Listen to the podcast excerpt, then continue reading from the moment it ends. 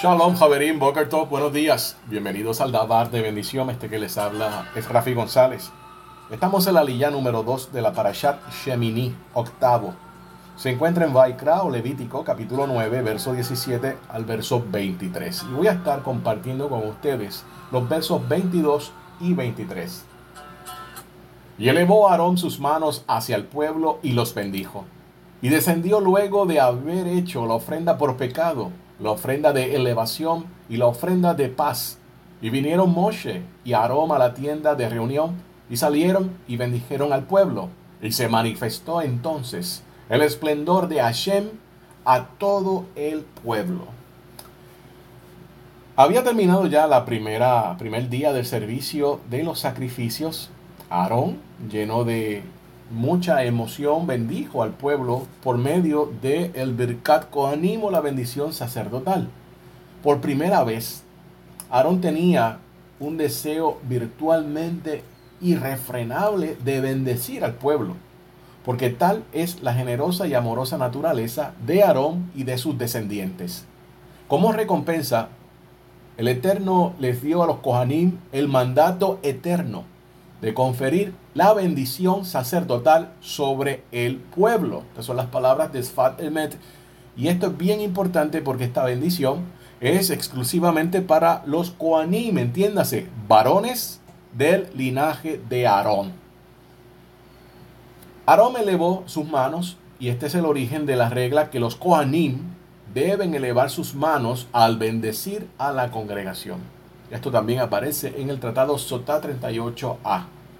Bendijo Aarón, pronunció la bendición sacerdotal y cabe señalar que aunque tal bendición no había sido consignada aún en la Torá, pues esto aparece en Bamidbar o números 6, 24, 27, ya Moshe Rabenu la sabía y se entiende que Moshe se la había enseñado a su hermano Aarón.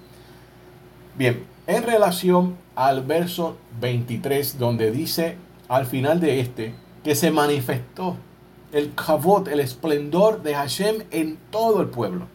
Había hablado ya de esto en la sección de Shemot, específicamente por allá, por el capítulo 33, donde hablábamos de los contextos, donde mencioné que muchas personas, especialmente en el campamento del cristianismo, cristianismo tanto su variante romana católica como la protestante, utilizan un juego de palabras donde en su entusiasmo por buscar más del Todopoderoso, hablan a la hora de hacer sus oraciones, de buscar el rostro del Eterno, de buscar la presencia del Eterno y escuchando las palabras del mismo Moshe Rabenu, donde dice cuando él le pide al Malach Brit, al ángel del pacto, que le permita ver su esplendor, su que boteja, este le dice que no, que nadie puede sobrevivir. Entonces, eh, es muy peligroso también pedir por el cabot del Todopoderoso, ya que sabemos que eso va a descender y cuando desciende,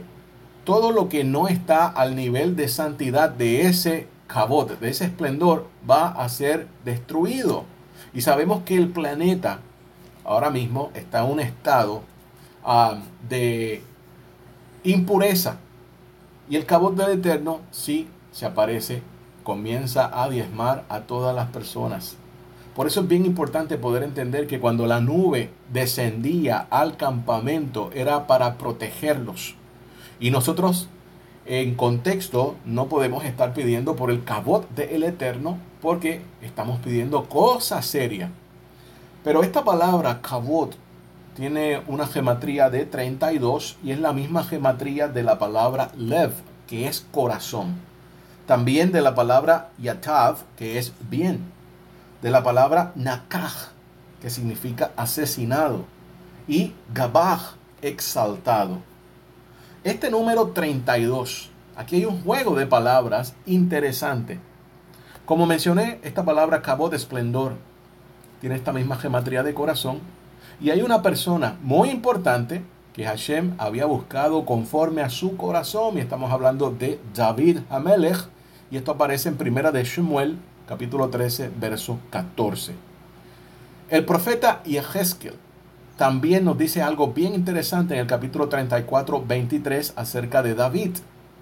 entonces pondré sobre ellas un solo pastor, un solo roé, que las apacentará mi siervo David.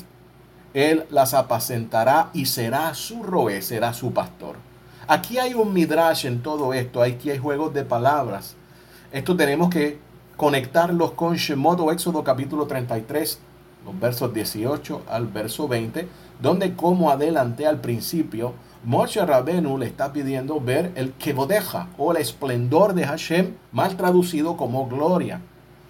Y la respuesta del Malach Jabrit, el ángel del pacto, es: Nadie puede ver mi rostro. De momento le cambia, ahora no está hablando de el Kebodeja, le habla de el rostro. Y esto es bien importante. Nadie puede ver el rostro y sobrevivir. Te voy a poner te voy a cubrir con mi mano, le dice el malach. Y sabemos que el brazo extendido, el Suru Adonai, es el mismo malach Habrit que viene a la tierra como un hombre en otra misión llamada Yeshua. Esta respuesta que da el ángel del convenio, el ángel del pacto, de que le voy a enseñar su rostro. O sea, se sabe que Hashem no tiene rostro, no tiene imagen. Sabemos que la tierra es el estrado de sus pies, que él es, él él no tiene límites, no se puede medir. Así que Hashem no es la persona que está allí en ese momento, sino su malach, su emisario que lo está representando. ¿Por qué solo le permitió ver, la espalda? Bien, la palabra espalda, Ajor en hebreo, con un valor numérico de 215, es el mismo valor numérico de la palabra Katan, pequeño. Así que Moshe solo vio la espalda de Hashem Katam, el pequeño Hashem, su emisario. Y esto tiene que ver también con la primera abodá, la primera misión del Rebbe de Nazarat, Yeshua, el cual no fue visto como el Mashiach de Israel por el Sanedrín. Estaba ya profetizado por Moshe. Y cuando se dice, no podrás ver mi rostro, todavía no. Ahora, en Galut conocido también popularmente como Revelaciones o Apocalipsis capítulo 1, 7, nos dice otra cosa diferente. Figalut 1, 7. He aquí que viene con las nubes, y todo ojo lo verá, y los que le traspasaron, y todos los linajes de la tierra se lamentarán sobre él. Así sea. Amén. El Tehilim, el Salmo 97.2 también nos dice, nubes y densas tinieblas le rodean Justicia y derecho son el fundamento de su trono. El profeta Isayahu o Isaías en el capítulo 19, verso 1 dice, profecía sobre Egipto. He aquí que el Eterno va montado sobre una nube veloz y llega a Egipto. Se estremecen los ídolos de Egipto ante su presencia y el corazón de los egipcios se derrite dentro de ellos. El profeta Daniel el capítulo 7, en el verso 13, dice, seguí mirando a las visiones nocturnas. He aquí, con la nube del cielo venía uno como un hijo de hombre, que se dirigió al anciano de días y fue presentado ante él. El profeta también Nahum, capítulo 1, verso 3. El Eterno es lento para la ira y grande en poder, y ciertamente el Eterno no dejará impune al culpable. En el torbellino y la tempestad está su camino, y las nubes son polvo de sus pies.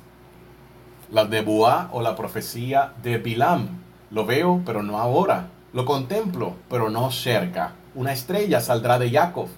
Un cetro se levantará de Israel, que aplastará la frente de Moab y derrumbará a todos los hijos de Seth.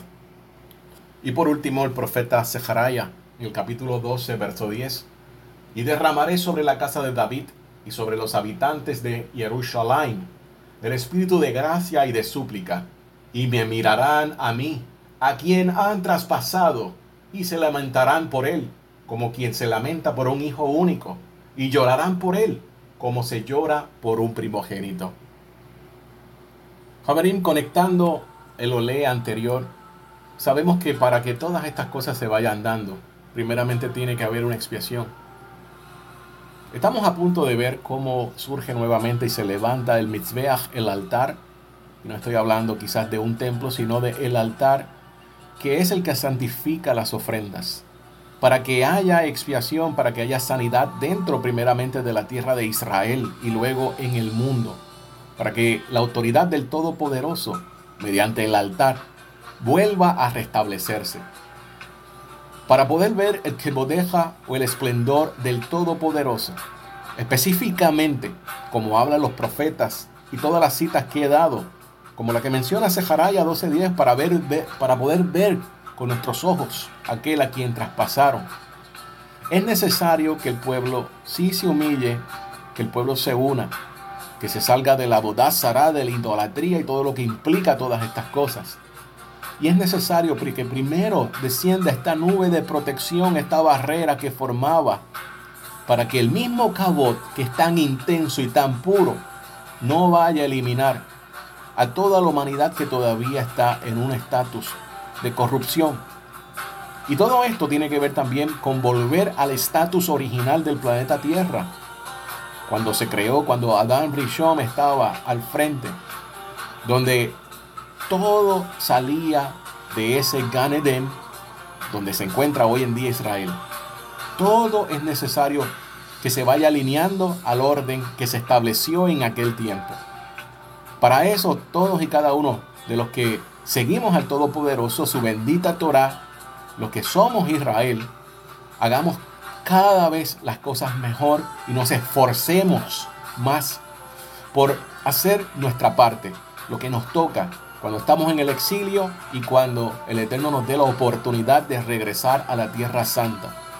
Así que esto es un mensaje, aprovecho para exhortarlos a todos y cada uno de ustedes que den todavía la milla extra de que no se conformen y de que si ustedes han visto que han menguado en su estilo de vida a la Torah o como comunidad, recuperen eso que se perdió.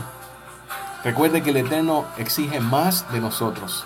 Las palabras de nuestro Ribi Yeshua, sed perfecto como vuestro Padre es perfecto. Shalom, Javerín.